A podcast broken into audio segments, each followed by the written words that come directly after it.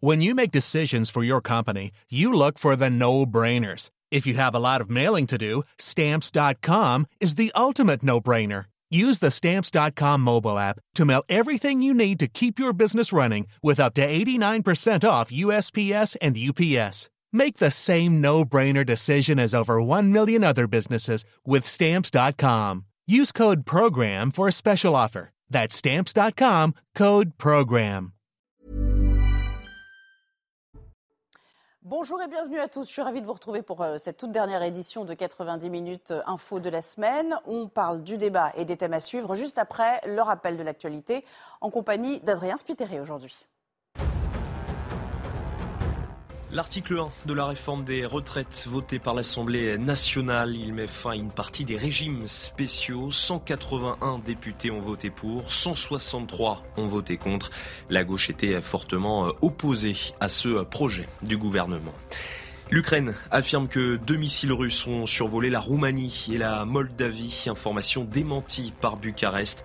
Aucun missile n'est entré dans l'espace aérien roumain, indique le ministère de la Défense dans un communiqué. En revanche, ils auraient bien survolé la Moldavie. Le pays a décidé de convoquer l'ambassadeur de Russie. Et puis le bilan continue de s'alourdir en Turquie et en Syrie. Près de 22 300 personnes ont perdu la vie dans les séismes. Quatre Français font partie des victimes. Un premier convoi d'aide a pu entrer hier dans les zones rebelles du nord-ouest de la Syrie. Beaucoup, cher Adrien. Et au sommaire de cette émission, nous parlons de ce ton qui se durcit côté syndicat pour euh, les mobilisations à venir. Premier test demain, premier rassemblement lors d'un week-end également. Emmanuel Macron, pendant ce temps, fait-il la sourde oreille? Premièrement, il aime bien euh, parler de la réforme des retraites quand il n'est pas en France. Euh, et la deuxième chose, on pourrait lui renvoyer la politesse. on compte sur l'esprit de responsabilité du président de la République et du gouvernement quand il y a une telle un tel mécontentement dans le pays euh, et qu'on a l'esprit de responsabilité, justement, eh bien, mm. euh, on écoute. C'est sans conteste la polémique de la semaine. Au terme de deux heures de débat, Jean-Luc Mélenchon a perdu ses nerfs hier lorsque l'affaire Adrien Quatennens a été évoquée. La scène que nous venons de vivre, je suppose, sera le moment clé d'une émission que je croyais consacrée aux retraites. Je regrette de vous avoir fait confiance. Vous êtes des gens sans principe, sans foi ni loi. Allez, vous saviez très bien que c'était, vous saviez très bien que c'était dans l'actualité de ce. Restez là, Monsieur Mélenchon. Vous pouvez pas partir comme ça. Vol, insécurité chronique, agression sexuelle également. Comment le périmètre du Champ de Mars est devenu en quelques années un danger pour des touristes peu précautionneux? Le Champ de Mars et la Tour Eiffel sont à bien des égards la vitrine euh, de Paris dans le monde et la vitrine de la France. Et pour autant, la mairie de Paris est cruellement absente de sa gestion et également de la gestion de la sécurité qui pourrait être mise en place sur le site. Et je vous présente sans plus tarder les invités qui vont m'accompagner tout au long de cette heure et demie. Bonjour, bienvenue Ludovine de la Rochère. Je rappelle que vous êtes la présidente de la Manif pour tous. Merci beaucoup d'être en notre compagnie. Jean-Michel Fauvergue est là également. Bonjour Nelly. Jean-Michel, ancien patron du RAID, ancien euh, parlementaire également. Et à vos côtés, Dylan Slama. Maître Slama, vous êtes avocat pénaliste. Alors, vous l'avez compris, on va beaucoup évoquer euh, la contestation de la réforme des retraites. Où va donc la mobilisation de la rue? Euh, Le mouvement contre cette réforme est à un tournant, avec pour certains un durcissement syndical qui est attendu. Deux journées de mobilisation sont déjà actées, avant sans doute un retour des manifestations. Juste après les vacances d'hiver, nous allons voir ce qui est en jeu dans ce reportage de Maëva Lamy.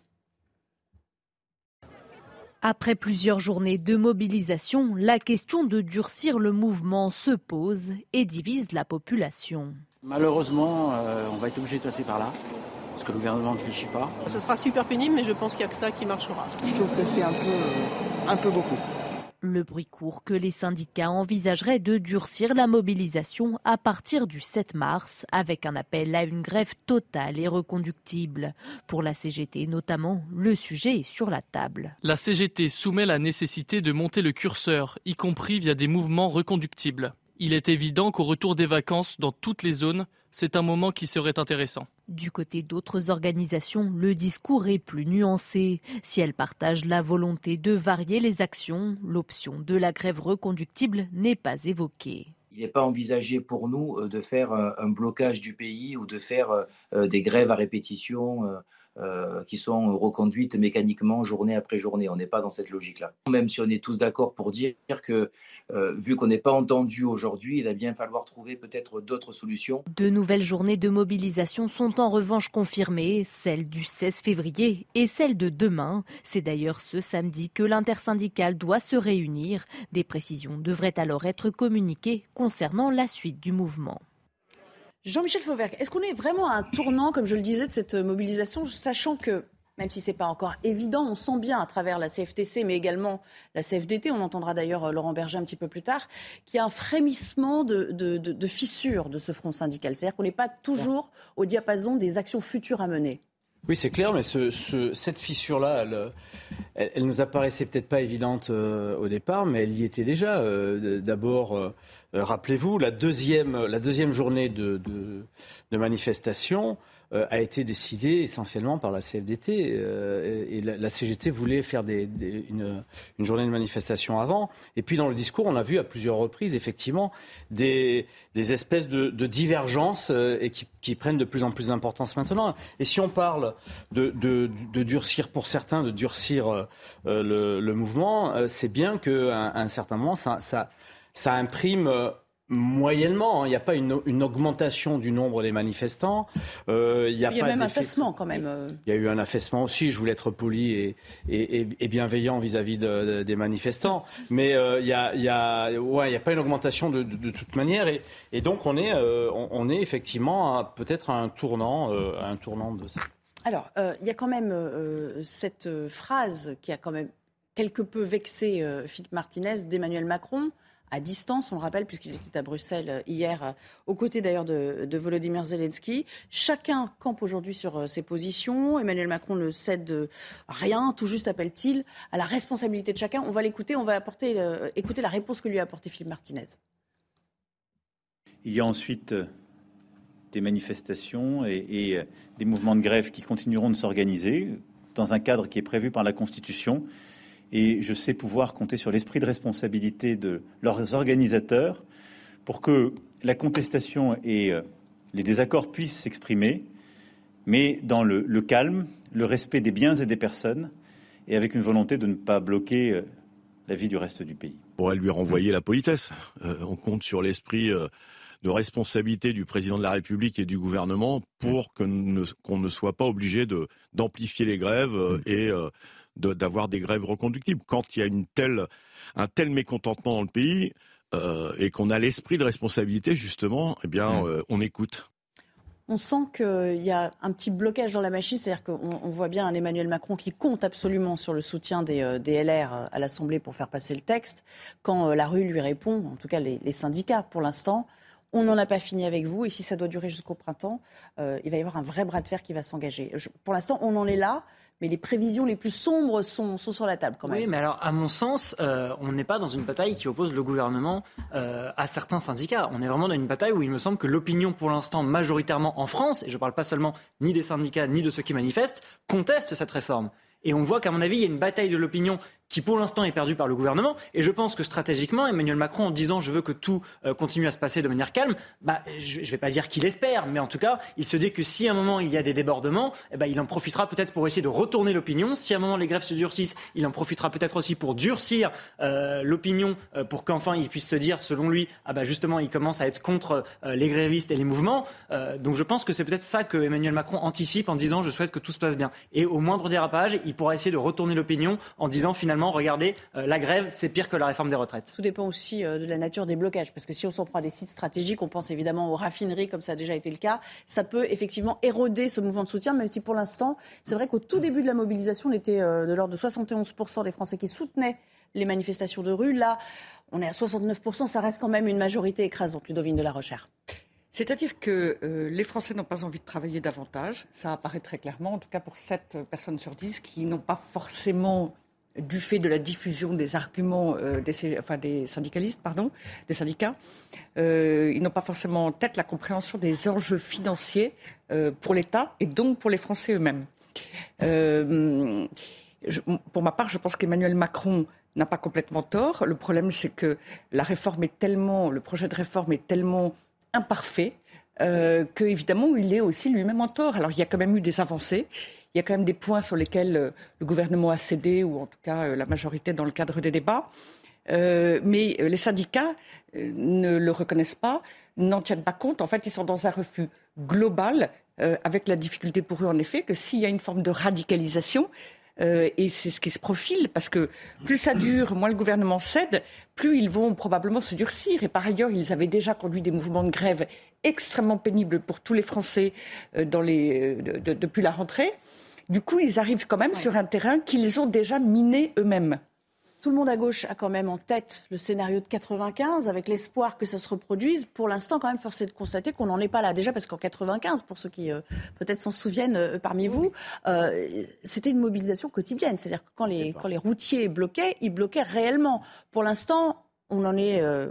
pas jusqu'à présent à des grèves dites perlées, on n'en est pas à des blocages massifs. Donc pour l'instant, on ne peut pas présager de ce qui va se passer ensuite, Jean-Michel. Oui, vous avez raison. 95, et je m'en souviens, puisque j'étais dedans, Enfin, pas, pas manifester, j'entends, à, galérer. Vous étiez en face peut-être même. Non, non, non, non, j'étais, j'étais en, j'étais en police judiciaire, donc. Euh, D'accord. Euh, mais, mais euh, à galérer, 95, ça a bloqué dès le départ et ça a bloqué tout le monde. Et c'était une grève massive, importante, qui gênait les Français, qui embêtait les Français. Là, là, pour l'instant, c'est une grève qui n'embête, qui embête moins que ceux qu'on a connus euh, quand les raffineries, il y a, il y a, et il y a qui quelques donc mois ne gênent de ça, pas le gouvernement. Et qui, et qui gênent ni le gouvernement ni la. Mais le problème, c'est, pas de, de, gêner ou de pas gêner le gouvernement. Le, le problème, c'est, le, c'est dans le fond de la réforme de savoir si on peut, euh, si, on, si on peut maintenir une absence de financement dans les années à venir de la du, du Bien sûr, mais pardonnez-moi, j'ai conduit euh, beaucoup de manifs, euh, beaucoup de manifestations et bien aussi grandes, voire davantage, absolument, voire davantage que celles des retraites,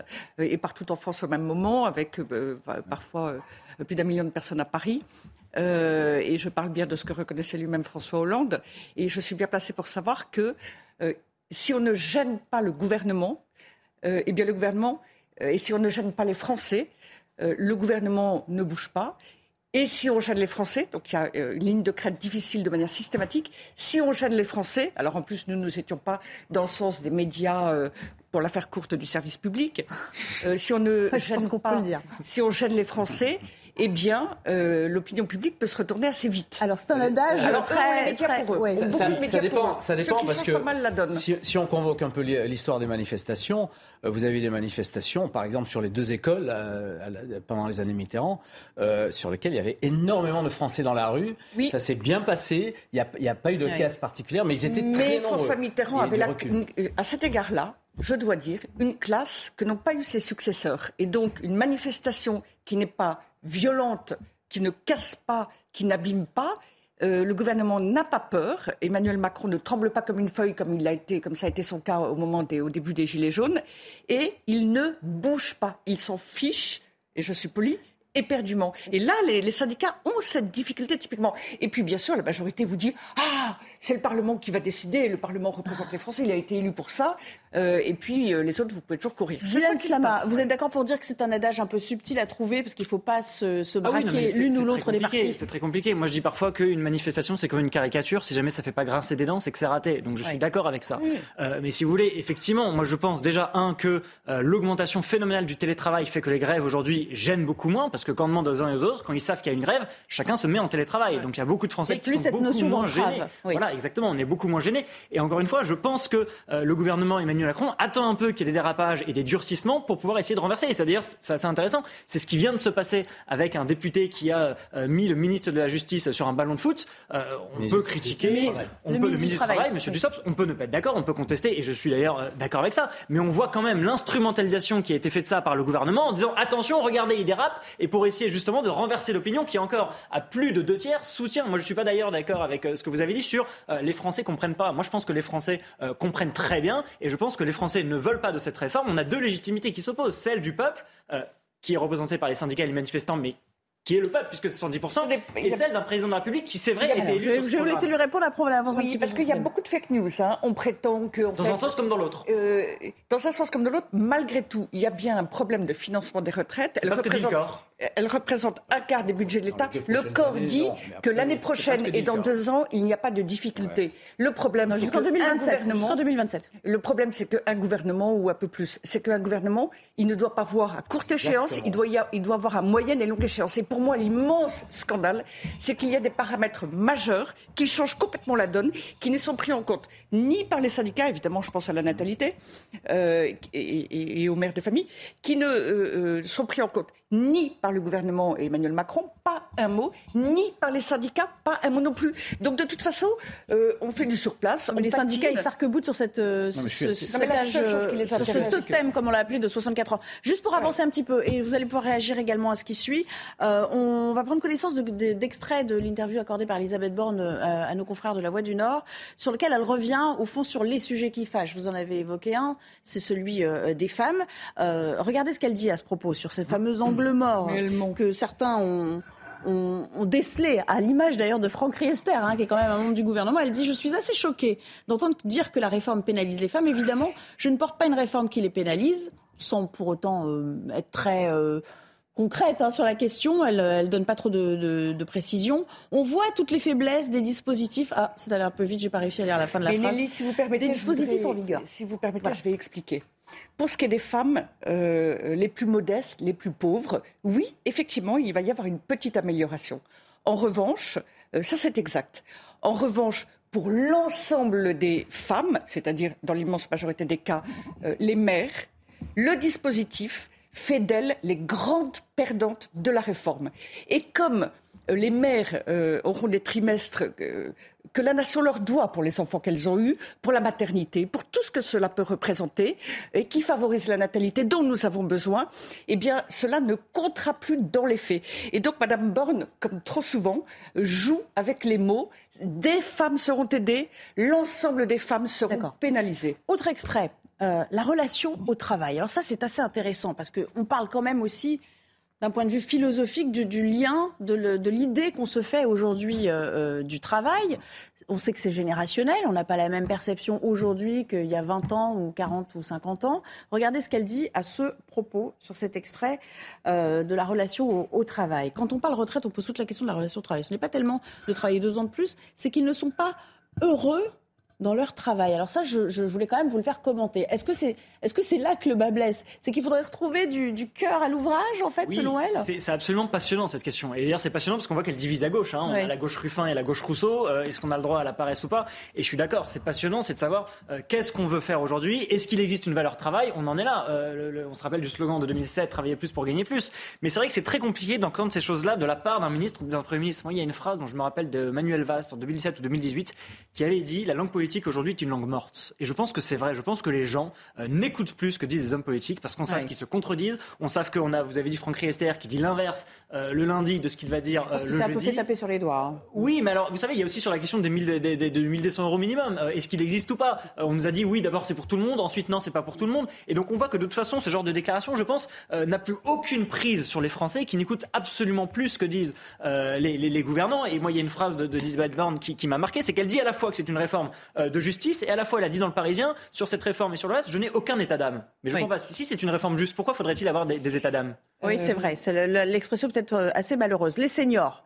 Alors les seniors, on sait qu'on ne va pas encore assez loin, ça lui a beaucoup été euh, reproché, euh, y compris dans les rangs de la majorité. Voici ce qu'elle dit sur ce fameux index qui sera publié. Alors les seniors des entreprises sont donc mises à l'amende euh, si elles ne se conforment pas. Alors on doit changer de regard, ne plus se priver de leur expérience, très bien, bon jusqu'ici tout va bien. Nous allons mettre en place un index en entreprise avec des pénalités si elles refusent de le remplir ou qu'aucun plan d'action n'est proposé. Or, là-dessus, on a dit, elle va pas assez loin, Jean-Michel Fauvergue. L'index, c'est pas quelque chose de coercitif. Il faudrait vraiment prévoir euh, de les euh, sanctionner si jamais elles ne jouent pas le jeu de l'embauche. En fait, c'est ça qui sera vraiment de, de, nature à leur, leur je, je vais vous dire, Nelly, ce qui est, ce, ce qui, ce qui est très coercitif en ce moment et ce qui va continuer à être coercitif si la situation euh, euh, continue dans ce sens-là, c'est le, marché de l'emploi. Aujourd'hui, euh, il y a des, tas d'emplois qui ne sont pas ni pris ni par les uns ni par les autres. Et je signale d'ailleurs que depuis les années 2000, l'emploi des seniors augmente. En France, l'emploi des seniors augmente de manière relativement régulière. D'accord, mais il y en a toujours 42% qui sont sans activité. Hein. Pardon? Il y en a toujours 42% oui, bien qui sûr, sont sans bien activité. évidemment. Moi, je pense que là, de- dans, un avenir euh, rapide, vous avez un, un marché de l'emploi qui est tendu et il n'y a aucune raison que les seniors, qui justement euh, seront encore plus seniors en, a- en arrivant jusqu'à 64 ans, euh, ne, soient, ne soient pas euh, intéressés à ce marché de l'emploi.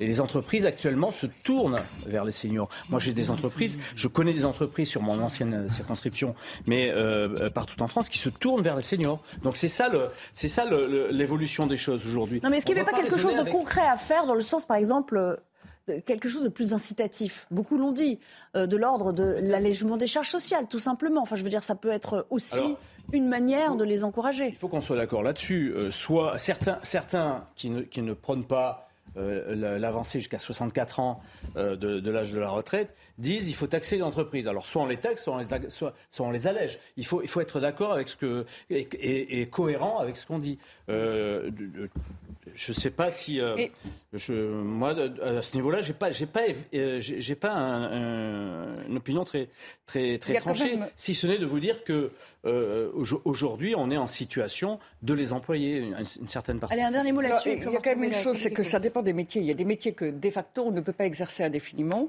euh, ou alors des métiers, euh, par exemple, je sais que ça concerne pas, euh, relativement souvent les métiers d'ingénieur, où au bout d'un moment, on est dépassé. Euh, on n'a peut-être plus non plus tout à fait euh, la même souplesse d'esprit, en tout cas pas tout le monde, Euh, mais il y a la question de la formation continue, euh, sur lequel il y a eu des efforts, mais qui sont manifestement insuffisants, parce qu'il y a en revanche des métiers qui peuvent se poursuivre très longtemps, les médecins souvent poursuivent très longtemps, par choix ou par nécessité d'ailleurs, et puis il y a des métiers... euh, euh, auxquels on peut former, dont nous avons absolument besoin. Nous avons du mal à recruter. Mais c'est vrai qu'il il y a une question de culture. Mais je voudrais revenir sur les mères. Pardon. C'est la- les femmes, c'est la moitié de la population française. Sur ce point-là, donc euh, avec la retraite minimale, je le disais, les plus pauvres vont être aidés de ce fait-là, pour celles qui auront leur trimestre euh, complet. Euh, je suis scandalisée de ce que euh, il y a des catégories euh, qui sont euh, des, des catégories ultra minoritaires, qui ont tous les droits. Euh, ce- c'est un scandale Oui, si on ne les favorise pas. Mais de- dans- je, je parle de manière générale. Ah Eh ben, bon, par ah exemple, oui, si vous dites euh, ultra minoritaire, vous avez eu quelque chose en tête quand même. ah ben, par exemple, vous pouvez, euh, euh, il y a certains métiers, il y a les questions de la SNCF, du service public, de tel ou tel métier. ça, euh, ça a été réglé visiblement. Hein, les régimes out. Ouais. Euh, et, et de fait, eux sont foudrages parce que ça leur fait un gros delta dans le changement de- d'âge de, la retraite. Euh, et en revanche, mais si je prends des questions sociales, vous avez les minorités euh, LGBT, les minorités, on parle que d'elles. Euh, les femmes, dont on parle Ouais, beaucoup, mais paradoxalement, non mais je, je parle de manière générale, les femmes, c'est la moitié de la population. Et euh, on n'en tient pas compte. Après, on parle de ça toute la journée, les femmes, les femmes, mais dans la réalité des faits, pour le moment, rien n'a bougé pour ce qui est des retraites. Allez, c'est parti pour la chronique éco. On a pris un tout petit peu de retard. Bonjour Eric. On n'a pas le billboard aujourd'hui. Désolé, on Ah, va y aller direct. On va parler euh, de cette crise qui touche le commerce en général. On a beaucoup parlé des enseignes qui souffraient, qui étaient euh, proches de déposer le bilan. Euh, André, par exemple, que vous avez cité hier, euh, Camailleux, Koukaï. Il y en a une autre enseigne que tout le monde connaît dans la restauration qui se fait bien du souci pour son avenir. Ben oui, c'est courte paille. hein. On se souvient tous de cette chaîne euh, mythique. Alors évidemment, elle avait à une époque les toits de chaume, vous vous rappelez hein, C'est là où on mangeait des, des grillades. Alors ben, le problème, c'est que cette enseigne qui a été créée dans les années 60 est, couverte euh, de dettes. Elle a vraiment du mal. Il y a 25 millions d'euros rien qu'en 2021. Alors ce sont 220 restaurants, deux- 2000 salariés. Et euh, elle avait été rachetée il y a deux ans au tribunal de commerce parce qu'elle était en redressement judiciaire. C'est le groupe Buffalo Grill qui l'avait reprise. Et puis deux ans après, rien à faire, ça ne redécolle pas. Alors c'est vrai qu'il y avait eu le Covid autrefois, maintenant c'est la crise économique, on se serre la ceinture, il faut le reconnaître, hein, les prix ont monté, l'inflation est là. Et puis surtout, alors là c'est pour ça que je voulais vous en parler, euh, il y a un gros problème de changement de mentalité, puisqu'il y a le télétravail, déjà qui empêche finalement une certaine catégorie de population à aller à midi au restaurant. C'était fréquent hein, d'aller chez Courtepaille à midi. Il y a aussi le problème, on mange dans le street euh, food, vous savez, dans la rue, c'est-à-dire qu'on se fait livrer son plat, on mange comme ça tout en marchant, on en voit de plus en plus. Euh, ce qu'on appelle le, le- le- le street food. Vous avez le fast food, vous avez les repas euh, de, de taille, par exemple, hein, qui, qui arrivent aussi sur les bureaux, les livraisons. Voilà, tout ça, ça fait il y a, du y a un petit peu la crise aussi qui est passée par Oui, là. c'est Donc, ce que je dis, hein, bien sûr, l'inflation, les prix qui vont. ouais. Complètement, vous avez raison. Et donc là, aujourd'hui, des dettes importantes à éponger. Alors, voilà, Courtepaille est de nouveau en vente. Le problème, et je termine par là, c'est qu'il va falloir réinvestir pour relancer cette belle marque, parce que c'est une marque mythique et qui fonctionnait bien autrefois. Elle avait été créée euh, par un particulier hein, dans Lyon. Elle avait été rachetée par le groupe Novotel Accor. Elle a bien vécu, mais aujourd'hui, eh bien, euh, relancer, ça va demander 110 millions d'investissements rien que pour rénover les restaurants. Donc vous voyez, relancer Courtepaille, il risque d'être difficile à digérer. Merci. Il voulait absolument la faire, C'était tout le temps qui nous restait pour cette première partie. On va parler évidemment de la tournée européenne de Volodymyr Zelensky, de ce qu'il en a réellement retiré. À tout de suite.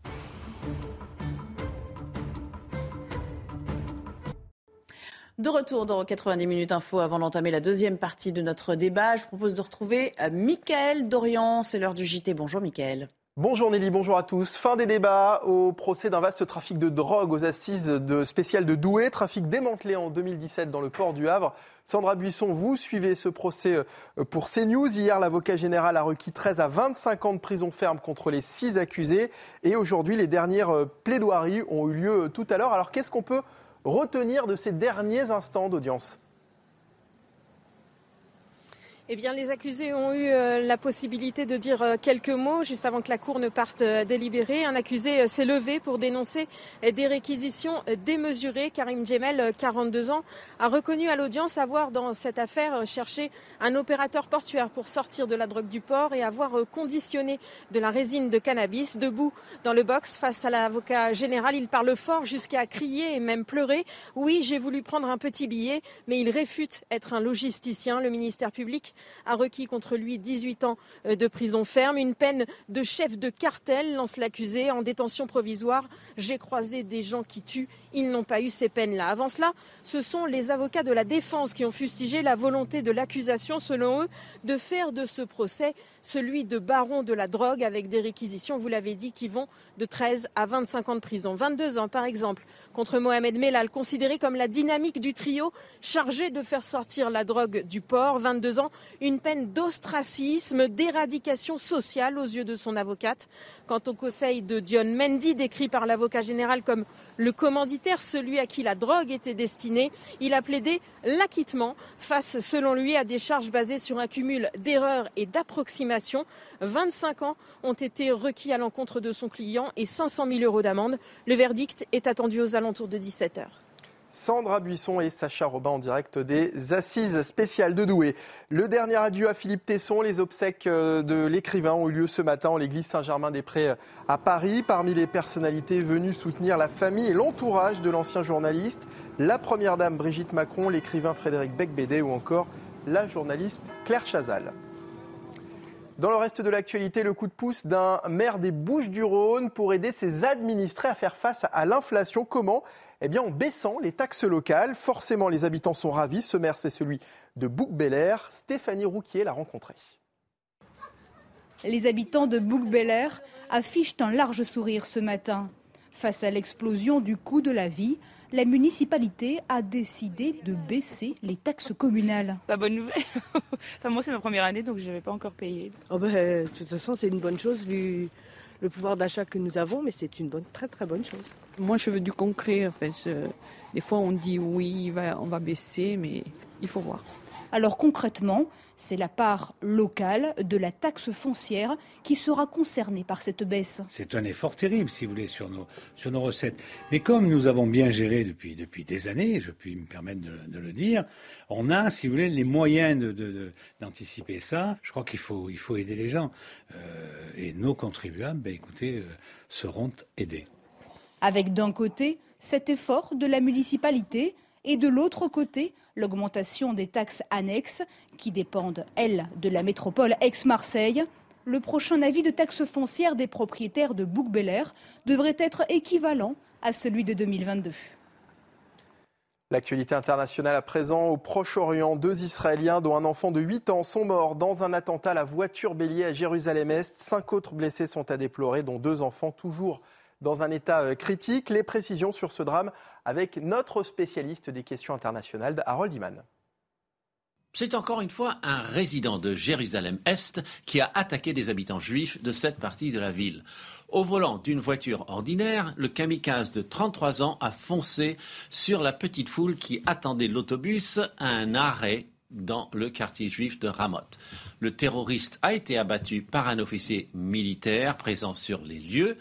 Il a été identifié et sa maison emmurée. Le djihad islamique et le Hamas se sont réjouis de cet attentat, mais ne l'ont pas revendiqué. 31 morts en 2022, 7 le 27 janvier et 2 aujourd'hui.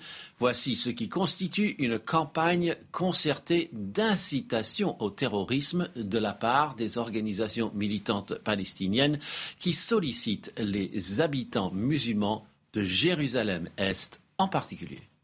Et c'est la fin de ce journal. Bon après-midi sur CNews. 90 minutes info continue. C'est avec Nelly Denac et ses invités. Merci beaucoup, cher Michael. Et je vous souhaite un excellent week-end. On se retrouve lundi, bien sûr, pour toute l'actu en votre euh, compagnie. Allez, on entame euh, le deuxième bloc de ce débat. La tournée Zelensky s'est achevée sans grande avancée majeure, il faut le dire, en termes d'armement pour lui, mais évidemment un soutien euh, massif, toujours, et de principe des 27. Alors, il était venu demander plus d'aide, plus de force de frappe plus vite également. Écoutons un extrait de ce qu'il a dit aux Européens. Nous avons besoin de munitions, de chars modernes, de missiles à longue portée, d'avions de chasse modernes. Merci de nous offrir le soutien militaire que vous nous offrez. Merci d'en faire davantage. Nous devons aller plus vite que notre agresseur car il est en train de se mobiliser davantage. Bonjour Pierre Benazet, vous êtes euh, correspondant à Bruxelles. Merci d'être en notre compagnie. Alors vous avez évidemment suivi euh, au plus près toute cette euh, séquence diplomatique. Force est de constater qu'il n'a pas obtenu tout à fait ce qu'il était venu chercher. il a beau faire monter les enchères et certains disent de lui qu'il est peut-être un peu belliqueux hein, sur, sur cette question de la guerre. ça n'a pas fonctionné comme précédemment. non, mais on connaît la tactique désormais utilisée par à la fois la présidence euh, ukrainienne et par les différents membres de son gouvernement, en particulier le ministre des Affaires étrangères et le ministre de la Défense, on euh, pose des demandes qui paraissent absolument impensables pour les mmh. partenaires. Euh, on peut juste penser aux termes, en termes de missiles solaires ou bien en termes de chars de combat. ça paraît impensable au moment où la demande est posée. Et puis, plusieurs mois plus tard, euh, on se retrouve avec une fourniture d'armement euh, conséquent et considérable, toujours avec cette idée euh, d'éviter de sombrer dans la co-belligérance, mais à chaque fois, on s'éloigne un peu plus des armements traditionnels. On est loin des 5000 casques lourds euh, offert par euh, la République fédérale allemande au tout début du conflit. Euh, désormais, on parle de systèmes d'armes beaucoup plus tangibles. Alors effectivement, Volodymyr Zelensky est reparti sans promesse tangible, autre qu'une augmentation de l'aide pour la formation des soldats, 30 000 soldats ukrainiens qui vont être formés cette année, une nouvelle tranche, une septième tranche d'aide militaire à un demi-milliard d'euros pour acheter des matériels qui seront ensuite fournis à l'Ukraine. mais on sait que de toute façon, de l'avis de l'essentiel des partenaires européens de l'Ukraine. Euh, les avions, c'est euh, trop tôt et ce n'est pas le besoin le plus immédiat. Euh, vous avez entendu dans l'extrait qu'on vient de voir à l'instant, il parle de missiles, il parle de chars, il parle de munitions. Et c'est ça qui, pour les Européens, constitue plutôt l'urgence, quel que soit l'accueil qui lui rassemble, qui lui réserve. Alors justement, sur les avions, pourquoi les Européens sont-ils réservés, comme vous le dites On va écouter les explications fournies par Emmanuel Macron. Je reviens vers vous il est essentiel que les alliés privilégient les matériels qui sont les plus utiles par rapport à l'effet final recherché par les troupes ukrainiennes et les plus rapides. Dans aucun cas, des avions de chasse ne peuvent être livrés dans les semaines qui viennent, parce qu'il y a des délais de formation, de livraison et formation incompressible pour euh, des avions qui ne sont pas connus euh, des pilotes euh, ukrainiens. Et donc, je ne l'exclus absolument pas, mais ça ne correspond pas aujourd'hui aux besoins. Alors, nous sommes d'accord, Pierre, que ça ne veut pas dire jamais. Parce que là, il dit par deux fois, c'est pas le moment, je ne l'exclus pas. Ça veut dire que, un peu dans, la veine de ce que vous nous disiez euh, à l'instant, c'est-à-dire que on demande beaucoup en espérant euh, avoir euh, un petit peu. il n'a pas complètement renoncé à, à, cela non plus, Volodymyr Zelensky. Non, il n'y a pas renoncé, il y renoncera probablement pas. mais de toute façon, le problème, c'est aussi le délai. On n'est pas dans un tempo rapide. Euh, s'il s'agit d'avions de chasse, enfin, d'avions de combat en général, que ce soit des chasseurs multirôles ou des chasseurs bombardiers, euh, il faut des mois et des mois de formation pour requalifier un pilote, six mois la plupart du temps, euh, et encore plus longtemps pour la remise à jour des appareils qui pourraient être éventuellement livrés. Et les appareils sur le sol, ça constitue plus une cible qu'autre chose pour les armées russes. donc, en l'occurrence, les Européens ne voient pas tellement l'avantage qu'il y aurait à fournir des avions à l'Ukraine, en particulier des avions de fabrication occidentale. Par exemple, les F-16 américains sont les plus nombreux dans les armées de l'air européennes, euh, mais ça semble assez peu pratique en termes d'efficacité opérationnelle. Euh, en revanche, beaucoup se disent que dans les armées ex-pacte de Varsovie, il reste de nombreux MiG sur lesquels les pilotes ukrainiens sont formés. Euh, mais là encore, un avion, c'est plus de l'ordre du symbole que de l'ordre de l'efficacité militaire réelle. L'Ukraine aimerait bien évidemment reconquérir la maîtrise du ciel, qui est très disputée au-dessus de son territoire. Euh, mais pour les Européens, c'est vraiment pas une priorité. Et quand Emmanuel Macron dit c'est pas une question de semaine, euh, c'est un euphémisme, c'est même pas une question euh, de mois a priori. Vous restez avec nous parce qu'il y a un autre sujet en débat, on va le voir tout à l'heure, c'est euh, la question du contrôle des frontières extérieures euh, de, euh, de l'Union européenne. Mais on va faire un petit tour de plateau sur cette question de l'Ukraine. Qu'est-ce que ça vous a évoqué, Dylan Slama, cette, cette surenchère, d'une certaine manière, de Volodymyr Zelensky, sachant qu'il sait lui-même qu'il y a la grosse bataille du printemps qui l'attend et que les Russes n'ont rien lâché sur le terrain hein? Je pense qu'il y a une surenchère de sa part qui consiste à montrer qu'il a peur, à montrer qu'il a besoin de nous au sens large, nous, la France, mais aussi l'Europe, l'Occident et même les États-Unis où il a fait euh, où il avait réservé sa première sortie à l'étranger. Euh, et je pense aussi que euh, il y a aussi de la communication et je pense aussi qu'il place aussi euh, ses pions pour plus tard. On sait que euh, la visite à, Bruxelles, très précisément, c'est aussi dans le cadre de sa volonté de faire rejoindre l'Union européenne.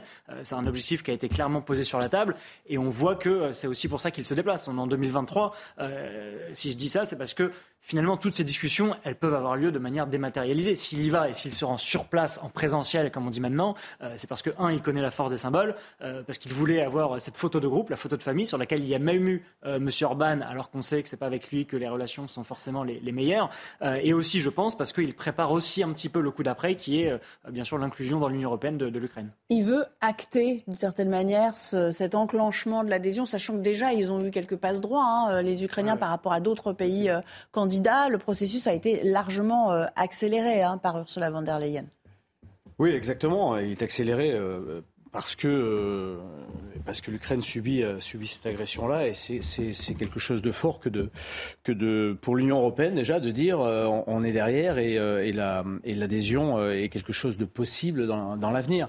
néanmoins, ça doit répondre quand même à, un certain nombre de, de règles particulières hein, qui sont des règles toujours exigées, je, en particulier des règles contre la corruption et dans ce domaine-là, euh, l'Ukraine a des, a des, problèmes, avait des problèmes et a toujours des problèmes contre la corruption. Donc c'est, à, c'est aussi à Zelensky à. J'imagine que la guerre ne va pas arranger les choses. oui, bien sûr, bien évidemment. Euh, à l'occasion de marchés d'ailleurs de, de, de, guerre, euh, on a vu des, des affaires de corruption qui, ont, qui ont surgi dernièrement. D'ailleurs, Zelensky est intervenu assez autoritairement dans ce domaine-là, ce qui est plutôt bon signe. mais pour en revenir à, la, à l'aide, à l'aide militaire. Est-ce que, est que l'Europe, euh, euh, vis-à-vis en particulier des États-Unis, euh, peut se payer le luxe de, de, ne pas aider ou, d'être en deçà de, de, de ce qu'il faudrait pour, pour l'aide ukrainienne? La réponse est non. Ils sont obligés, ils sont, on est obligé de, d'aider ce pays qui, qui vient d'être agressé. Et puis on est obligé aussi, par cette aide-là, de s'opposer à, la, à l'avancée de, des Russes dans, dans une partie de l'Europe. Oui, mais la question aussi est euh, combien de temps Pour combien de temps encore il, commence à y avoir quelques voix qui, euh, qui s'élèvent euh, parce que, je le disais, la maîtrise du terrain, quand même, les, Russes, en réalité, les Russes maîtrisent quand même largement le Donbass maintenant et ils sont pas prêts à céder cette partie du territoire. Là où Volodymyr Zelensky est jusqu'au boutiste et veut aller récupérer jusqu'à la Crimée, ce qui semble un peu difficile quand même en l'espèce. Alors là, vous avez moi, je, moi, je suis pas spécialiste de, de ce type de, de conflit-là, mais vous avez des spécialistes qui disent que de, il va y avoir une offensive dans, un premier temps les Russes. Et les Russes vont profiter de ces mois-ci où le, matériel lourd n'est pas encore arrivé pour aider les Ukrainiens, pour, euh, pour avancer. Et après, il y aura une contre-offensive euh, ukrainienne. En gros, grosso modo, c'est ce que disent les spécialistes d'une manière générale. Donc, l'Europe est obligée de, continuer ce, flux-là euh, jusqu'à la fin du conflit, en réalité. Ludovine de la Recherche, Vladimir Zelensky, il a dit quelque chose qui m'a marqué. Il a dit Nous nous défendons mais il a aussi agité cette peur, et un petit peu dans le sens de ce que vous disiez tout à l'heure, nous vous défendons aussi. Euh, il joue beaucoup sur ce registre-là. Euh, si vous sauvez l'Ukraine, vous, vous, sauvez vous-même. Euh, il y a un peu une petite forme de chantage, et malgré tout, l'Ukraine n'est pas l'Europe. Et l'histoire de l'Ukraine et de la Russie sont leur propre histoire et non la nôtre. Alors évidemment, on n'a pas envie, on ne souhaite pas, il serait scandaleux d'abandonner l'Ukraine à son sort, naturellement, et c'est bien pour cela que nous intervenons. Euh, moi, je suis quand même frappée de ce que euh, est-ce qu'on a d'autres aspects de nos interventions? L'aspect humanitaire, l'aspect médical. Euh, qu'en est-il des Ukrainiens qui ont dû quitter leur pays? Ça, ce sont aussi des manières fondamentales d'aider l'Ukraine, de ne pas l'abandonner. Et pour revenir à la question militaire, le risque, c'est bien d'être dans l'escalade, étape par étape, vers une troisième guerre mondiale. Est-ce que euh, c'est cela que nous voulons? Est-ce que nous voulons prendre ce risque? Et j'ajoute que dire et accélérer l'entrée de l'Ukraine dans l'Union européenne, je pense que ce n'est pas le moment. Euh, je pense que c'est inutile et maladroit à ce stade. On est d'accord. Euh, mais Charles Michel a été là-dessus très insistant et je trouve que c'est malvenu. Dans un contexte de crise, c'est pas là qu'on prend des décisions aussi importantes. je ne suis pas à l'aise avec la, la, manière dont les choses euh, dont les échanges ces dernières semaines euh, se poursuivent et avec euh, Zelensky, lui, il est dans son rôle, il défend son pays, il veut de l'aide. Donc il est normal qu'il insiste, quitte à aller jusqu'à un peu une forme de chantage euh, en sauvant l'Ukraine, je ne suis pas sûr qu'on sauve l'Europe. Alors, je vous le disais, autre sujet euh, en débat parmi les 27, c'est le contrôle des euh, frontières extérieures. Pierre Benazé, l'UE doit-elle financer des clôtures à ses frontières pour lutter contre l'immigration irrégulière? Ce débat, il a bel et bien ressurgi hier avec la pression d'une partie des États membres qui s'accentue pour une telle solution, mais on voit quand même pas mal de, dissensions. Hein. Oui, effectivement. Alors, il y a plus de dissensions sur un point, c'est euh, l'existence des frontières physiques elles-mêmes. Euh, on sait que lors des premières constructions euh, de barrières, de murs, de barbelés, ou vous appelez ça comme vous voulez, il y avait eu des critiques de certains autres États membres plutôt des États membres situés en Europe de l'Ouest ou plutôt des pays euh, enclavés physiquement, sans frontières maritimes et sans frontières extérieures. Euh, ce débat-là semble dépasser. D'ailleurs, le nombre euh, de kilomètres de frontières extérieures de l'Union européenne qui sont dotés de barrières à minima, il a septuplé. On est passé de 300 kilomètres à environ 2000 aujourd'hui. Alors effectivement, un certain nombre d'États membres appellent les institutions européennes à prévoir un budget spécifique pour la construction euh, de clôtures euh, de miradors, de barbelés. Euh, hors de question pour certains, par exemple le chef de la diplomatie européenne, Joseph Borrell, et puis d'autres, ils sont relativement hostiles. On sait que c'est le cas en particulier de Xavier Bettel au Luxembourg, mais c'est aussi a priori probablement le cas de la France. Mais ce débat a effectivement ressurgi tard cette nuit lors du sommet européen. La Commission européenne est prête à financer des matériels, mais elle parle plutôt euh, de véhicules, de caméras de surveillance, euh, de tours de contrôle, euh, de tours de guet. mais en tout cas, le débat est à nouveau sur la table. Il y aura des budgets européens pour des équipements, peut-être pas pour les murs eux-mêmes, mais on sait que des pays membres comme en partie la Hongrie, mais surtout l'Autriche et étonnamment l'Irlande aussi, poussent très fort pour que des budgets européens spécifiques puissent être alloués à des constructions matérielles de sécurité sur les frontières extérieures parce que la préoccupation, c'est celle-là il n'y a pas assez de retours, seulement 20% euh, des retours espérés euh, se font sur 330 euh, 000 incidences l'an dernier. Il n'y a eu que 21% de personnes qui sont parties. ce sont des incidences, évidemment, ce ne sont pas des personnes parce qu'il peut y avoir plusieurs fois. les Nations Unies estiment que ça pourrait être environ la moitié en termes de personnes. Enfin bref, l'Union européenne veut en tout cas acter son désir de voir ces personnes repartir et est prête à exercer de la pression diplomatique sur certains pays, comme elle le fait pour la Gambie et comme elle l'a menacé de le faire pour euh, le Bangladesh ou le Sénégal, euh, priver ces pays euh, de la possibilité d'avoir des visas Schengen de manière à ce qu'ils acceptent les retours sur leur territoire de leurs ressortissants. Ce qui représente quand même une, avancée, hein, déjà, parce que voilà, c'était un sujet un peu tabou quand même jusqu'à présent. Merci beaucoup Pierre Benazé d'avoir été en, notre, en notre compagnie cet après-midi. Vous parliez du Luxembourg. Justement, on va l'écouter s'expliquer sur l'impossibilité, selon lui, y compris euh, morale et symbolique, de mettre en œuvre ce genre de, de barrière physique um, Je crois qu'un investissement européen dans des clôtures et des murs serait une erreur. Uh, uh, Surtout quand vous commencez à un endroit, alors vous voulez continuer. Et alors ce sera une frontière, puis une autre frontière. Alors la conclusion sera que nous voulons une forteresse en Europe. Et comme je le dis aussi aux collègues allemands, l'Europe devrait pouvoir se passer d'un mur. Cela fait partie de notre histoire sur notre continent. Dylan Slama, ce qu'il dit, vous êtes spécialiste aussi du droit des étrangers, ce qu'il dit à la fin, ça fait partie de notre histoire. Attention de ne pas ériger un mur. Ça rappelle évidemment d'autres heures de, l'Europe telle qu'on l'a connue jusqu'en jusqu'en 89. Vous, vous, comprenez vous, bah, comprenez la philosophie qui, pré, D'un point de vue symbolique, c'est vrai que l'Europe, c'est plus la destruction des murs que l'érection de, de nouveaux murs. Donc ça, c'est clair. Mais ensuite, d'un point de vue pragmatique, il est clair que les frontières sont importantes et qu'elles sont fondamentales et qu'elles doivent être respectées et qu'on a un problème aujourd'hui avec les frontières euh, qui ne sont plus respectées. Mais la solution du mur, euh, j'aimerais dire deux choses là-dessus. La première chose, c'est que euh, la mer est une frontière, je mets des guillemets, naturelle et la mer, on le voit, extrêmement dangereuse et qui est un cimetière pour beaucoup de migrants, elle n'arrête pas les volontés de ceux qui veulent partir.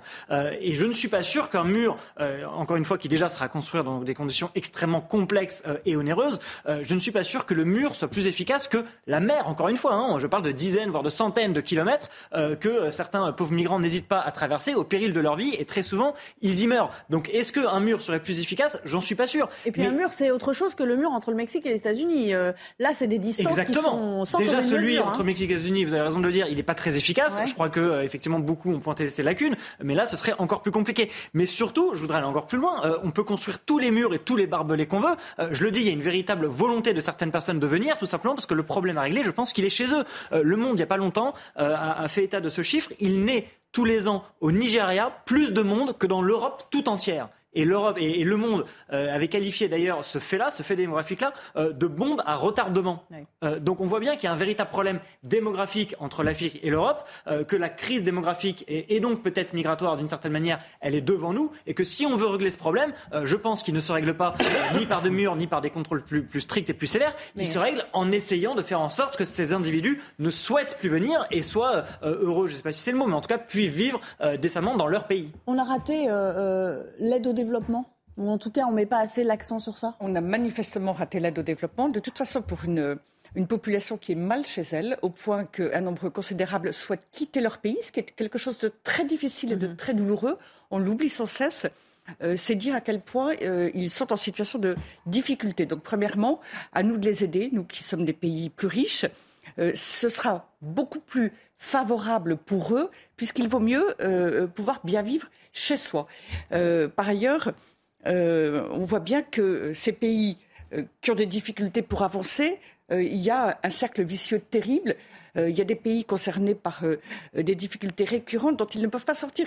Aidons-les. Mais on est tellement obsédé par la peur d'être dans un soi-disant néocolonialisme qu'on ne le fait pas. Et puis il y a aussi une idéologie qui consiste à être très favorable à l'immigration, euh, à une immigration même massive, en considérant que finalement, c'est c'est terrible, que les hommes ici ou là peuvent bien se déplacer, ça n'a pas d'importance. Mais ça n'est pas facile pour ceux, encore une fois, qui doivent quitter leur pays, pas plus que pour les populations qui accueillent.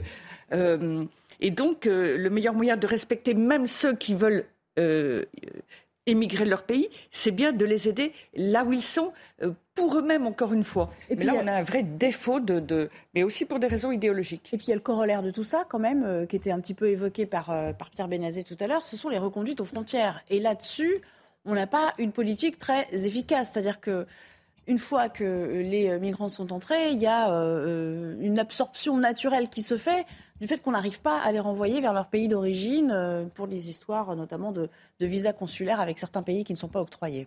Oui, à peu près euh, 16 à 17 000 reconduites aux frontières euh, l'année dernière, qui est une, qui est une année euh, après le Covid. Euh, mais euh, c'est- hum, c'est quelque chose qui, euh, euh, qui, qui s'étend sur le temps. Et effectivement, on a un vrai gros problème de reconduite aux frontières. C'est pour ça qu'il ça coûte aussi. Donc l'idée, c'est- plutôt de qu'ils ne viennent pas plutôt que Voilà, de les c'est pour reconduire. ça qu'il faut, c'est ce que j'allais dire, c'est pour ça qu'il faut essayer quand même, tant que faire se peut, de faire en sorte qu'ils ne viennent pas euh, euh, avec les deux, les deux solutions. La première, c'est effectivement euh, qu'ils soient heureux chez eux et qu'il y ait un développement chez eux. Mais là aussi, vous dites on a, on a loupé quelque chose. Sans doute qu'on a loupé quelque chose, mais ceux qui ont loupé le plus, c'est quand même ceux qui ont pris les, les, les manettes de ces pays-là après les indépendances et qui n'ont pas réussi j'allais dire, le développement, de ces euh, pays-là. Quand même, ouais. rendons à César ce qui est à César. Euh, en, en Afrique, On dans parlait de corruption, bon, euh, voilà. pays d'Afrique, Où vous est passé l'argent chaque six mois, quoi. Et, ça- qui ne cesse de nous accuser, nous, de voilà, et ça, et ça continue. La deuxième chose que je voudrais vous dire, si vous, si vous le permettez, parce qu'avant d'être d'être chef du RAID, j'étais sous-directeur de la, de la police aux frontières à l'international et, euh, et, représentant de Frontex au niveau de, enfin représentant français de Frontex. Et je suis allé moi sur les frontières bulgares et sur les frontières euh, grecques. Et euh, sur les frontières bulgares et sur les frontières grecques, l'Europe, par l'intermédiaire de Frontex, finançait euh, des, des, systèmes que vous voyez derrière vous avec des barbelés, avec des systèmes intelligents, euh, et finançait déjà ces, ces murs-là. Donc, euh, je pense qu'aujourd'hui la, la, la discussion qu'on a est complètement focus cette discussion-là est complètement fauquée. Il faut arrêter, arrêter de se. En 10 secondes, vraiment. On est en train de déborder, je, Ludovine. Euh, oui, ce que je voulais dire, c'est que quand même, euh, quand on parle de, du, enfin, le, le, celui du Luxembourg, pardon, le Premier ministre du Luxembourg qui dit, et, d'ailleurs votre titre, l'Europe forteresse, qui ferait respecter, parce qu'on ferait respecter nos frontières, quitte à les rendre symboliquement visibles et efficaces, euh, en fait, c'est la légitimité des États, en l'occurrence la légitimité de l'Europe. Mm, mm. Et c'est d'abord, pour en effet que ça ne reste pas. Euh, Merci. Euh, trop euh, choquant, le droit qui doit faire respecter nos frontières. Merci beaucoup. Allez, on s'interrompt à nouveau et puis on reviendra pour, euh, ah, pour parler de cette séquence. Jean-Luc Mélenchon, il n'était pas content hein, hier soir. on, vous raconte, on vous raconte pourquoi. À l'issue de deux heures de débat quand même. À tout de suite. 90 minutes info, le débat de retour juste après le rappel des titres, à nouveau en compagnie d'Adrien Spiteri. L'Ukraine dénonce une attaque massive contre des sites énergétiques. Des dizaines de missiles russes auraient été tirés ce vendredi. Selon Kiev, deux projectiles ont traversé l'espace aérien de la Roumanie et de la Moldavie. Bucarest dément cette information. L'ONU demande des fonds après les terribles séismes en Turquie et en Syrie. L'organisation réclame 77 millions de dollars. Cet argent vise à aider 874 000 personnes impactées par le drame. L'ONU demande également un cessez-le-feu immédiat en Syrie pour faciliter l'aide victimes. Et puis les prisons de plus en plus survolées par des drones. 68 survols ont été recensés en 2022 contre 37 en 2021. 29 d'entre eux ont servi à livrer des objets illicites à des détenus. On y retrouve des téléphones portables, des armes ou encore de la drogue. Merci beaucoup. On va parler politique. Alors, il y a la réforme des retraites, mais en marge de tout ça, il y a toutes les obstructions, les euh, interruptions de séance, les rappels au règlement. Depuis le début de la semaine, il faut le dire, l'ambiance est électrique dans cet hémicycle. Et force est de constater qu'une affaire en chasse une autre. Après l'affaire Adrien Quatennens, on en est déjà à l'affaire Thomas Porte, vous le savez, cette photo malencontreuse avec un, ballon de foot euh, sur lequel euh, il y a, on voit la photo euh, d'Olivier Dussopt notamment, qui a vivement réagi. Voilà, il se tient comme voilà avec ce ballon et où on voit très très bien le visage de ce ministre du Travail. Bonjour Gauthier Lebray, il faut le dire, cette affaire, elle est en train d'enflammer l'hémicycle aujourd'hui. Absolument. Juste avant de prendre l'antenne avec vous, j'étais encore en train d'écouter euh, les débats, si on peut appeler ça euh, des débats effectivement, puisque la séance a été euh, suspendue il y a une dizaine de minutes. Thomas Porte, donc député insoumis, qui vient de commettre hier la photo que vous avez montrée, a tenté de prendre la parole dans l'hémicycle. Il a été très rapidement sifflé par les députés de la majorité. Rassurez-vous, il n'y a pas de ballon ici, a-t-il dit. Alors là, ça a déclenché eh bien, la bronca du côté de la majorité, mais aussi euh, chez LR ou euh, au Rassemblement euh, national. Yael Braun-Pivet, présidente de l'Assemblée nationale, a donc fait le choix de suspendre la séance. Pas contente, Mathilde Panot, chef de file des députés insoumis, qui a noté, dénoncé le manque d'impartialité de la part de Yael Braun-Pivet. Et donc, il y a quelques minutes, la séance a finalement pu reprendre. Thomas Porte a réessayé de prendre la parole, toujours impossible. Et donc là, les rappels, je regarde la télévision qui me permet permet de voir les débats en ce moment euh, à l'Assemblée. Les rappels au règlement s'enchaînent du côté euh, des députés Renaissance pour demander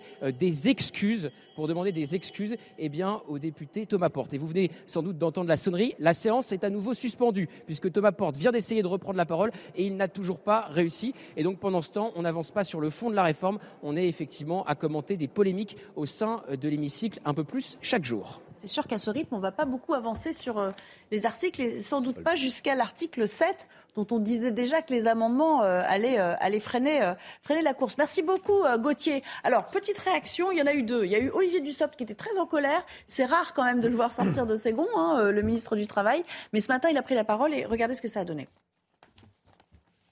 Mesdames et messieurs les députés de la France Insoumise, je, je vous dis vos amendements ne servent à rien parce que, monsieur Tavel, Qu'est-ce que vous voulez? Vous voulez quoi? Vous voulez recommencer? Vous voulez ma tête comme votre collègue? C'est ça que vous voulez? Vous voulez continuer dans la violence? Vous voulez continuer dans la stigmatisation? Vous aussi, vous voulez poser avec ma tête coupée? Vos amendements sont inutiles, c'est de l'obstruction. Et votre comportement ne sert à rien. Et puis autre réaction, alors en soutien là, Thomas Porte, c'est Antoine Léaumont, député LFI. Moi, je trouve ça euh, rigolo, ça fait partie de la gaudriole euh, française. Et euh, si les macronistes essaient d'en faire aujourd'hui une polémique, c'est parce qu'ils sont très mal à l'aise vis-à-vis de ce qu'ils ont fait à l'Assemblée nationale. Sur le sujet de la réforme des retraites aussi, ils sont très mal à l'aise, donc ils essaient de parler d'autres choses, parce qu'ils n'ont pas envie qu'on parle des sujets sérieux. Mais nous, désolé, on est là pour parler des sujets sérieux. Alors on minimise euh, euh, Dylan Slama du côté euh, de la NUPS ou alors le gouvernement essaie de faire feu de tout bois au fond? Moi je pense que c'est pas un geste qui est très élégant. Maintenant je pense que les macronistes sont extrêmement contents d'avoir quelque chose à se mettre sous la dent. Ça fait deux trois semaines qu'ils galèrent à obtenir la moindre victoire symbolique à l'Assemblée et là coup sur coup ils se servent parce que d'après moi c'est bien le terme employé d'Adrien Quatennens hier ou avant-hier et ils se servent aujourd'hui Olivier Dussopt pour justement essayer eux aussi pour reprendre un terme qui a beaucoup été employé de mettre le bordel parce que c'est ce qui marche parce que ça fait des images, et parce que l'indignation, aujourd'hui, chacun carbure à ça, quel que soit le, politique, le, camp politique. Donc il faut s'indigner, sinon euh, c'est qu'on n'a rien apporté, et ils n'arrivent pas à apporter de leur réforme. Moi, je pense qu'ils sont vraiment dans la posture lorsqu'ils dénoncent ça, euh, et qu'ils sont contents de pouvoir s'indigner du comportement d'en face. Et en vérité, euh, il y a les filles qui est, mis à son qui est pris à son propre jeu de la bordélisation. Ça veut dire qu'ils passent leur temps à faire ça, et maintenant c'est eux qui en subissent les conséquences, mais cette fois fait par la majorité relative. Jean-Michel Fauvert, vous avez été parlementaire hein, dans la dernière mandature, d'ailleurs, législature, je veux dire. Euh, c'était, on n'avait jamais rien vu de tel quand même. Oh, ça, ça, ça, ça, avait, bien commencé euh, la précédente législature, mais là, effectivement, comme ils sont, comme ils sont plus nombreux dans, dans, dans le camp des LFI, effectivement, ça bordélise beaucoup plus. On va, on va le dire comme ça. Euh, en réalité, euh, en, en, fait, effectivement, je, je, je, pense que les députés Renaissance, les députés de la majorité, se sont emparés des mêmes manières de faire que, que, les, que, que les autres députés. Et de toute façon, le temps, le temps joue pour la majorité, puisqu'on est sur du 47, 47-1. Il reste une semaine? Et Il va rester une semaine et on est en temps euh, quasiment en temps programmé et, on sait qu'on ira. Ils savent qu'ils iront pas jusqu'au bout du, texte. Donc de toute façon, euh, aller jusqu'à l'article 2 ou jusqu'à l'article 3, ça n'est pas un, un, un, vrai problème et, et, et, la gaudriole va, comme, comme disait ce député euh, LFI, va continuer évidemment les prochains jours. Quoi. Mais en donnant une image, euh, une image déplorable quand même, euh, notons-le quand même, hein, en donnant une image déplorable de cette Assemblée nationale, de, de le, le, le, Parlement aujourd'hui subit cette, cette image-là et, et on, on, parle de gaudriole, effectivement, c'est un peu c'est un peu délicat maintenant de, de, de prendre au sérieux. Euh, Est-ce que c'est pas euh, finalement euh, déplorable dans le sens, on a l'impression d'assister à du théâtre, hein, on, se, on, se, croirait dans la romantique, à l'époque où des tribuns, où on débattait de tout et de rien dans, là, le problème, dans l'agora. Le problème, c'est que vous n'avez pas de tribuns. Le problème, c'est que là, c'est au euh, détriment de ceux qui se battent pour, euh, pour leur retraite, en fait. On n'aborde pas les sujets sérieux. Malgré tout, vous mettez le jeu dessus, vous évoquez Rome, enfin l'Antiquité. Il y a une part de jeu de théâtre dans la politique. Oui, bien sûr. Alors, en effet, je suis d'accord. Malheureusement, là, il n'y a pas de tribun. Olivier Dussault, alors c'est vrai que ce ballon c'est euh, pas du tout une bonne idée, c'est choquant. Euh, cela étant dit, Olivier Dussault, quand il dit Est-ce que vous voulez encore me voir avec la tête coupée en rajoute, il exagère, il l'exploite. Et honnêtement, je trouve ces échanges, cette perte de temps, ces suspensions de séances successives indignes d'un sujet qui préoccupe de manière massive les Français. Ça n'est pas normal. Et euh, l'obstruction qui est faite alors qui est un exercice qui n'appartient pas qu'à la NUPES et qui est arrivé sur bien d'autres textes. C'est une méthode parfois employée, sauf que là, il va empêcher carrément euh, la lecture du texte, les explications de fond, des échanges euh, euh, constructifs, parce qu'il y a deux conceptions, c'est vrai, de la société, de la solidarité, mais il y a quand même aussi des fondements factuels à la discussion sur lesquels on doit pouvoir arriver à s'entendre, si ce n'est se mettre tout à fait d'accord. Et nous sommes, nous, Français, tous perdants. Alors, si on parle de, victimisation, parce qu'on a l'impression que c'est un peu le, voilà, c'est le terme à employer, hein, chacun euh, se victimise euh, face à l'autre. J'aimerais qu'on revienne à, Jean-Luc Mélenchon, qui a euh, vu rouge hier, faut le dire, lorsque des journalistes de, BFM TV l'ont interrogé sur l'affaire Quatennens. C'était apparemment pas prévu au programme. après avoir dit tout le mal qu'il en pensait, eh il a carrément quitté le plateau. On regarde à nouveau cette séquence. Je suis révolté contre le traitement. Qu'est-ce que vous attendez De le tuer? Qu'il en ait marre, qu'il n'en puisse plus Vous avez vu la tête qu'il fait là? Et il tient bon. Mais ça ne vous suffit pas, vous passez ça bien en longueur, hein, en espérant qu'on se bouffe entre nous. Ce que vous faites et moralement répugnant. Alors je vous reconnais tel que vous êtes. Pour faire du buzz, vous êtes prêt à n'importe quoi. Non, monsieur. Et la scène que nous venons de vivre, je suppose, sera le moment clé d'une émission que je croyais consacrée aux retraites. Je regrette de vous avoir fait confiance. Vous êtes des gens sans principe, sans foi ni loi. Pas du Allez. Vous saviez très bien que c'était, vous saviez très bien que c'était dans l'actualité de ce. Restez là, monsieur Mélenchon. Vous ne pouvez pas partir comme ça. On a retrouvé Jean-Luc Mélenchon ou au fond on l'a jamais perdu, fidèle à lui-même? Oh, je dirais qu'on l'a jamais perdu. Euh, à vrai dire, il n'a pas tort. Il y a euh, le sujet important et qui euh, compte pour les Français et pour l'avenir. Ça, c'est tout à fait vrai. Et il y a un sujet, entre guillemets, annexe qui a déjà été bien traité, qui probablement le sera encore. Ça n'était pas le moment. Néanmoins, c'est extraordinaire. Mélenchon dirige la NUPES. La NUPES, pour une large partie de ses membres, est largement dans ce néo-féminisme radical qui fait des hommes, de manière assez générale, des coupables, qui, quoi qu'il arrive, sont coupables. Et s'ils ne sont pas coupables, c'est leur frère, enfin, ou leur père, ou leur euh, aïeux masculin. Euh, et donc, il y a une espèce de surenchère et, euh, qui est largement portée par la NUPES. Alors, mais, M. Mélenchon n'est pas tout jeune, il ne comprend peut-être pas tout ce qui se joue à cet égard-là. Et il défend finalement M. Katnins contre les jeunes générations qui suivent dans son propre parti. C'est votre lecture également. En tout cas, ce qui est sûr, c'est qu'il a toujours des réactions très épidermiques lorsqu'il s'agit de cet homme. hein. Moi, je trouve que Jean-Luc Mélenchon a totalement, Jean-Luc Mélenchon a totalement raison sur le fond. Je- Sur le fond, je pense que la justice, elle est très mal comprise par Oui. nos concitoyens. Et ce qui n'aide pas, c'est d'avoir constamment, constamment des hommes politiques qui finalement, là, il a raison.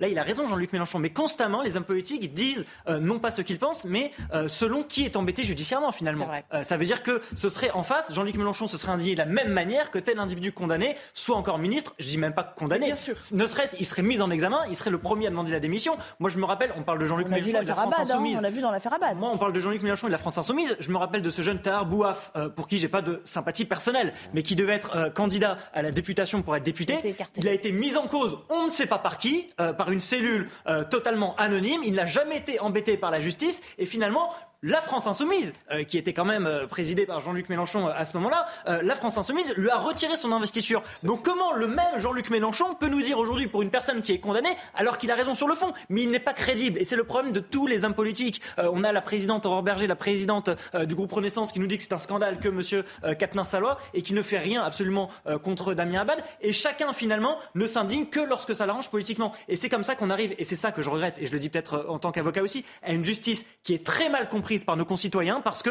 on a des indignations à géométrie variable. On n'est que dans la posture et malheureusement de la posture à l'imposture, bah, il n'y a pas très loin. Sauf Ouais. que, sauf qu'on peut être à géométrie variable quand quelqu'un est- condamné et que l'autre n'est pas condamné. Vous avez, vous avez euh, euh, cité le cas Abad et le cas euh, Quatennens. Il y a une grosse différence, c'est qu'il y en a un qui est condamné, qui a reconnu les faits, et l'autre qui est encore, il y a encore une enquête de, de fait. Donc il a une présomption Je de- suis d'accord. euh, d'innocence d'innocence Il y a eu, là-dedans. il y en a- Mais sur il y a le eu deux plaintes classées sans suite aussi dans le cas de Damien Abad, non? Oui, oui, mais il y, a une, il y a une enquête en cours sur une Sur une autre. un, sur un cas. Mais bon, en tout cas, il n'y a, y pas eu de, il y a pas eu de décision de justice. Mais sur sur ces faits-là, euh, tout à fait d'accord avec tout ce qui a été dit sur ce plateau-là. La problématique, c'est qu'aujourd'hui, euh, ce, ce cas, ce cas-là, comme d'autres cas, c'est le, le sparadrap du, du, du, du capitaine Haddock. Ça va, ça va lui rester collé à, à Jean-Luc Mélenchon. Et euh, moi, ce, que, ce, qui est, ce qui est choquant quand même à un certain moment, c'est d'attaquer frontalement euh, euh, l'ensemble des journalistes et, et de, de cette manière-là, de cette manière-là, et, et, euh, et- et de le. de Il aurait pas dû quitter le plateau pour vous? Oui, moi je pense qu'il aurait dû. Il, il, il a le cuir tanné normalement, euh, Mélenchon. Non, mais, je il- pense il- qu'il a quitté le Il plateau parce bien que ça lui évitait de répondre à cette question. L'émission était presque terminée. Il avait fait ses deux heures. Il n'avait aucun intérêt à répondre à la question. Peut-être, mais Donc mais il y a un jeu de peut- scène. Peut-être est-il, comme vous l'avez dit, euh, a-t-il euh, trop vieilli et peut-être n'est-il pense qu'il y a quelque chose pas qui dans le jeu, dans ce n'est- qui se passe chez n'est-il les plus jeunes dans le jeu? générations. Je pense qu'il est le dernier à défendre des principes qui sont importants, notamment sur ce cas-là. Allez, merci. On va s'interrompre et puis on va reparler euh, de la délinquance euh, qui euh, s'accroît aux abords euh, du Champ de Mars et du euh, Trocadéro à Paris. À tout à l'heure. Je vous propose d'aborder le cas de ces deux touristes brésiliennes qui ont été agressées. Ça s'est passé sur le Champ de Mars euh, début euh, février. Euh, L'une d'elles aurait été agressée sexuellement, l'autre euh, violée. Euh, des faits qui mettent euh, d'ailleurs en lumière la forte délinquance qui règne désormais hein, euh, dans cette euh, partie euh, très touristique euh, de Paris. Des vols, des agressions en tout genre, des violences à l'encontre de touristes qui sont euh, de plus en plus fréquents. Dans un climat en plus de préparation au JO, évidemment, ça fait un petit peu désordre. Maïva Laimi. Sur le champ de Mars, des touristes venus se prendre en photo au pied de la tour Eiffel. Des visiteurs tous très vigilants. Beaucoup ne se sentent pas en sécurité dans ce quartier. Je ne prends rien d'important sur moi, ni mon passeport, ni mon téléphone, ni mes écouteurs. Tant que je suis avec mes amis ou avec du monde, je me sens en sécurité, mais pas toute seule. Je garde mon téléphone dans mon sac et nous sortons tous ensemble, jamais tout seul. Pas étonnant, les agressions et les vols y sont fréquents. Rien que sur le mois de janvier, les forces de l'ordre ont procédé à 139 interpellations sur ce site. La présence policière pourrait être beaucoup plus accrue, ce qui n'est pas le cas. Il faudrait au moins doubler les effectifs de nuit et de journée. Il faudrait qu'il y ait une vraie sanction pénale et qui soit efficace et rapide pour justement dissuader ce genre de personnes de passer à l'acte. Une dégradation de ce quartier due pour certains élus à une mauvaise gestion de la mairie de Paris. Le Champ de Mars et la Tour Eiffel sont à bien des égards la vitrine euh, de Paris dans le monde et la vitrine de la France. Et pour autant, la mairie de Paris est cruellement absente de sa gestion et également de la gestion de la sécurité qui pourrait être mise en place sur le site. Pour les autorités, la sécurité aux abords de la Tour Eiffel est désormais un enjeu majeur, en particulier à moins d'un an et demi des Jeux olympiques. Voilà, je crois que tout est dit dans la fin du reportage. Quel désordre quand même, euh, alors qu'on accueille un événement mondial majeur. Euh, on n'a pas l'impression que ce sera réglé de sitôt, Jean-Michel Fauvergue. Oui, euh, c'est un ce sont des, des, des, endroits qui sont particuliers. La Tour Eiffel et le, et le Champ de Mars, c'est là où il y a le, on accueille le plus, le plus de touristes. Euh, il y a quand même une problématique importante. Je, je me rappelle euh, la, la précédente au précédent quinquennat, on a voté une loi euh, que j'ai portée, la loi sécurité globale, et cette loi, elle autorisait la mairie de Paris à, former une, police municipale. Et, et, cette loi, en plus, c'était une loi qui, permettait de travailler avec la police nationale sur la police municipale et avec la sécurité privée. Et on, on voit qu'aujourd'hui, la présence policière, c'est toujours la police nationale qui l'assure. La police municipale n'est pas présente sur ces lieux-là, et la police municipale devrait essentiellement servir à ça, c'est-à-dire à être présente et à rester H24 sur des endroits en impact, sur des endroits euh, qui sont euh, impactés ouais. justement par la criminalité. Le fameux continuum de Le fameux de continuum de sécurité, ouais. la, loi, la, la sécurité globale en fait en réalité. Et là, on a peu de présence, pas de présence. La mairie de Paris ne prend pas en compte la sécurité de sa ville. Donc Anne Hidalgo euh, se fiche royalement de ce qui se passe dans le, euh, dans le 7e arrondissement aujourd'hui. Alors, il y a plusieurs choses. Les, les, les touristes ont toujours été euh, une cible préférée parce qu'ils sont un peu perdus, ils ne parlent pas la langue, ils ont de l'argent éventuellement sur eux. Euh, c'est plus facile que d'attaquer les autres. Euh, et donc, il y a toujours un risque un peu particulier. Il y a toujours eu un risque particulier pour eux, mais qui a augmenté. Euh, on voit bien aussi, d'ailleurs, les images le montrent, qu'il y a des clandestins qui sont dans, le, dans, les parages au motif de vendre des petites tours Eiffel, etc. Euh, moi, j'ai été à Rome au moment des enfin, pour les funérailles de Benoît XVI, et j'ai été très frappée de ce qu'il y avait une présence des forces de l'ordre devant toutes les institutions, devant tous les monuments, toutes les places où il y a beaucoup de monde. Euh, J'étais différence... à Rome aussi, il y avait quand même beaucoup de vendeurs à la sauvette sur les oui. ponts romains je, je dis pas, euh, sénégalais qui vendaient des, si vous étiez dans la rue à 4h du matin, parce que là c'est 4h du matin. Je, ne dis pas que tout est Il y a eu quand même, là on a, on a atteint des sommets avec, euh, avec le, les, les viols de ces, de ces touristes brésiliennes quand même. Il y a de facto une différence considérable dans la présence des forces de l'ordre, et à Rome, je, je ne saurais pas dire si c'était le, les carabinieri, et je ne saurais pas dire si c'est municipal ou pas municipal, mais juste comme ça, euh, de facto, à la vue, il y a une différence très importante dans la présence euh, policière. Et cela compte beaucoup, on le sait. Mmh. On est tous d'accord pour dire que ça fait désordre et que de toute façon, euh, c'est pas une très bonne publicité pour nous euh, à l'approche de l'événement. Ça fait totalement désordre. Maintenant, j'ai lu un article à l'instant euh, sur ce qui s'est passé. Apparemment, apparemment, euh, ce sont des individus avec qui ils ont passé la soirée, peut-être à danser et peut-être. Donc c'est peut-être pas si clair. Que ça. Okay. Non, alors je, je suis pas en train de dire que c'est pas clair. Déjà, peut-être que ça ne l'est pas. Et ensuite, c'est à la fin de la soirée, ils les ont ramenés chez elle. A priori, elle le voulait, et c'est là que finalement la soirée aurait pris une autre tournure. Mais donc, a priori, on n'est pas dans le cas parce que c'est ce qu'on pourrait penser instinctivement. On n'est pas dans le cas de deux agresseurs de rue qui surgissent de nulle part et qui agressent de jeunes filles. Ça ne veut pas dire que c'est moins grave, mais ça veut dire que quand même, euh, c'est autre pas chose. le même contexte, d'accord. C'est le même contexte. On vérifiera tout ça. Et c'est pas ouais. forcément euh, des clandestins qui vendaient des tours Eiffel et qui ont décidé. Non, on n'a pas dit que c'était ça euh, jeunes filles. Non, non, je sais bien, mais je, je le précise. Et deuxièmement, je voudrais dire quelque chose qui peut être très choquant, mais que, je vais dire parce que c'est une réalité, euh, c'est que, un, le risque zéro n'existe pas et n'existera jamais, et deux, euh, on peut prendre toutes les mesures qu'on veut, et ça fait deux fois que c'est la cause principale du quinquennat, euh, le fait de limiter la violence, etc.